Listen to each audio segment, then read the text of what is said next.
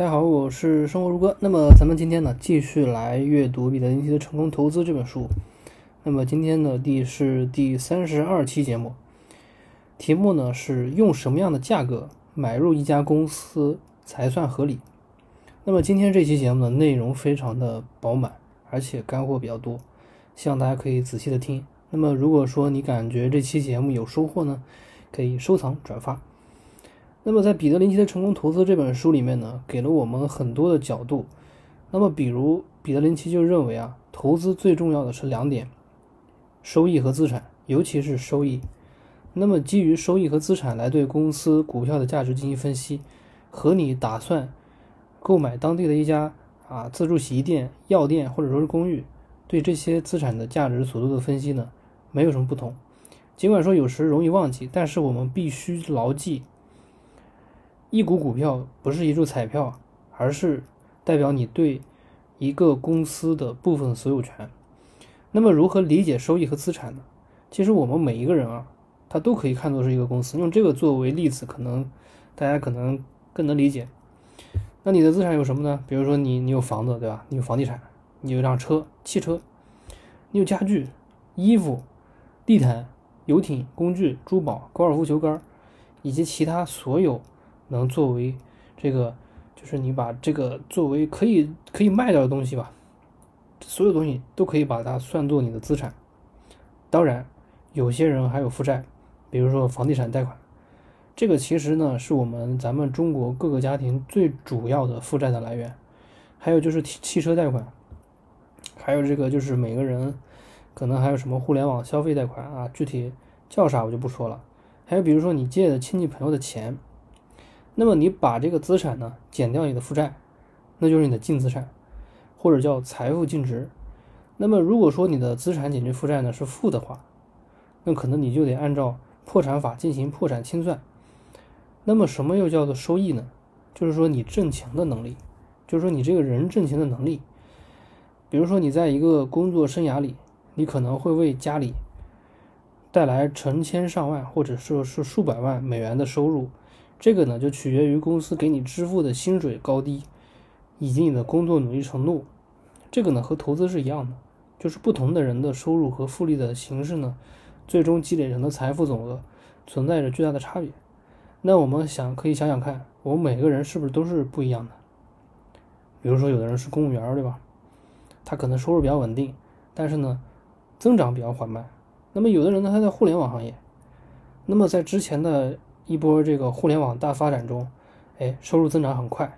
那么还有的人呢，在一个衰退的行业中，哎，公司可能会降薪或者说是解雇，对吧？所以这里呢，其实我们每个人的收入和股票类型其实也是有类似之处的。那些比如说从事的工作比较稳定，但是呢薪水很低，并且升职机会相当有限的人呢，就属于缓慢增长型。比如说，图书管理员、中小学教师和警察，都属于缓慢增长型的股票。那些工作薪水丰厚、升职前景比较明朗的人呢？比如说，这个大型公司的中层管理人员，他就属于稳健增长型。比如说，嗯，可口可乐公司股票，它就是每年它就是稳定增长，稳定增长。那么那些在较短的时间内抓住机会，啊赚了一大笔钱，然后呢，在其余的不挣钱的很长一段时间里呢，依靠这笔收入精打细算过日子。比如说这个酒店啊，酒店的服务员，经营夏令营的这个商人，以及某一个时节，对吧？他的那个销售量特别突然特别大的那些销售商，这个呢就属于周期性。比如说作者。和记者呢也大致属于周期性，但是呢，他们有可能因为这个财富的获取，从而成为潜在的快速增长型。那么还有一类人呢，比如说他自己本身就不劳动，就是依靠着，比如说家族财富的家族财富有很多，对吧？比如说说，就像那种什么有矿的金矿公司啊，比如说铁路公司啊。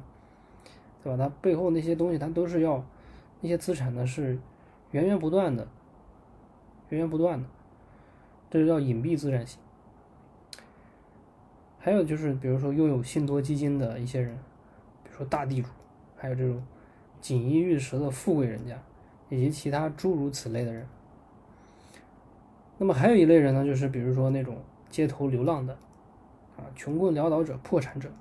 那么这些人呢，他们如果说继续奋斗和进取，他有可能会变成一种困境反转型。这里呢，彼得林奇介绍了什么叫做快速增长型，就是说，快速增长型就是说收入在短短的一年之内就能翻上十倍、二十倍，甚至一百倍。那么最近这个疫情啊。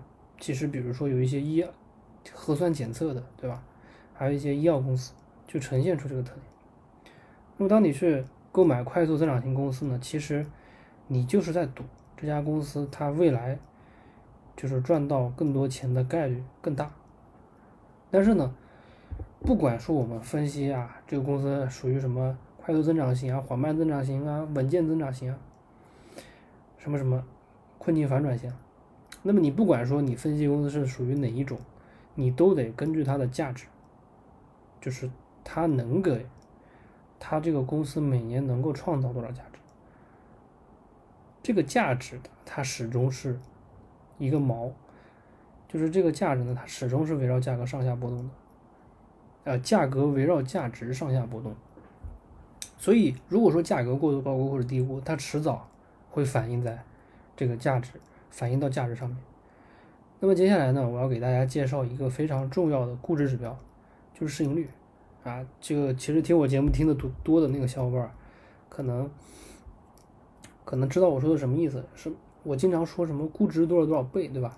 其实这个估值多少多少倍，其实就是这个市盈率。那么市盈率呢，理解起来也是非常简单，就是说你假设当前的公司的收益不变，那么就是说以当前的收益来计算。需要多少年可以收回原来的投资？比如说市盈率十倍，那么也就是说以公司当前的利润，你需要花十年才能收回你的投资。就是说当前的这个就公司未来的利润，就是以现在的利润不变了，你需要十年能收回这个投资。哎，那么这个时候就问题就来了，哎，那就市盈率它肯定有高有低啊，对吧？那为什么说有人他会去买高市盈率公司呢？哎，我们不是说市盈率越低越好吗？比如说这个，你原来只需要两年啊，对吧？那肯定比十年的要好吧，对吧？你为什么不买两年的呢？哎，这个问题大家有没有想过？哎，不应该是市盈率越低越好吗？其实这个呢，问题就在于公司的收入、公司的利润它是不变，它是会不断的变化。因为公司的收益它不是固定不变的，所以，所以你就会产生那些低市盈率和高市盈率。那为什么说愿意买那些高市盈率？为什么有的人愿意买？其实呢，就是说相信这个公司它未来的收益状况会大大改善。就你为什么，比如说你买个一百倍的公司，你你图什么呢？你肯定就是赌这家公司它每年能够快速爆发、快速增长嘛。就是，比如说利润。翻个好几倍啊，每年翻翻个十倍啊，对吧？其实你就是在赌这个位，赌这个问题，就是这个公司收益在短期内可以快速增长，就是这么个问题。那么毫无疑问，怎么区分这个问题？就是我们应该是买高市盈率，还是说买低市盈率？这个问题就很有意思。其实这个本身就是一个非常复杂的问题，而且还带有一定的运气成分。这里呢，我提供了一个视，提供了几个视角。第一个呢，就是。股市整体的市盈率，如果说大家去看这个公司股市整体的市盈率，都已经远远的超过了股市的平股市市盈率的平均水平，那么就说明当前已经有大量的公司被严重高估，记看好了是严重高估，因为因为你去算平均值的时候，如果说它已经被它已经很高了。那说明肯定是已经有大量的公司大大高估，大大高于这个估值了，这是非常严重高估，这是一个非常好的信号。那么如果说是我们中国自己的市场就是上证指数，对吧？那么我们去可以去看上证指数的市盈率，哎，如果说上证指数市盈率它它远高于平均，甚至说是超过百分之九十以上的时间，那你是不是可以可以那个，对吧？可以仔细的要去想一想是不是可以跑。第二个呢，就是国债收益率。为什么要说国债收益率？国债收益率就是说无风险收益率。那为什么要看无风险收益率呢？因为无风险收益率，它的收益率如果说是偏低的，比如说国债，它收益率偏低，你会去买吗？你不会去买，你会去把这些钱投资到哪儿？投资到那些收益更多的地方，对吧？因为股市的市盈率呢，因为股市的这个收益率呢，它是无风险利率加上一个无风险利率加上一个这个公司本身的一个税率水平，这个是看作一个。所以，如果说无风险收益率偏低的话，这个其实也就是一个那个什么，呃。可以说是一一种现象嘛，就是债市差的时候，股市好；股市差的时候，债市好。其实这就是一个原因。那么大家经常说什么放水，对吧？其实放水其实就是什么意思呢？就是市场上的货币多了，钱不值钱了。就这个钱它本身的，就是你比如说放在银行里面，它只有就很很低的收收益的话。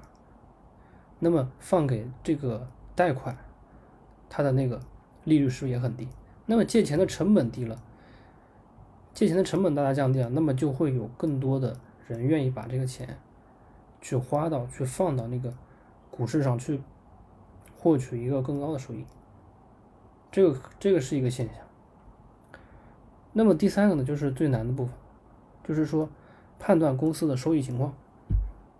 这里呢，主要就是未来的收益。这个部分我觉得是最难的，就分析公司难就难在这里，难就难在这里。这个部分呢，其实，呃，简单的分析框架呢，其实也花说说实话也也不短。那么这个部分呢，其实我在之前的付费节目里面讲过，大家如果如果说想去了解这个部分的话，可以去看一下这些这个付费节目，我给大家提供了这个公司分析的基本框架。这个是我自己分析公司一个角度，带有一定的个人方法啊，所以仅供参考。好了，那么咱们今天的内容呢就讲到这里。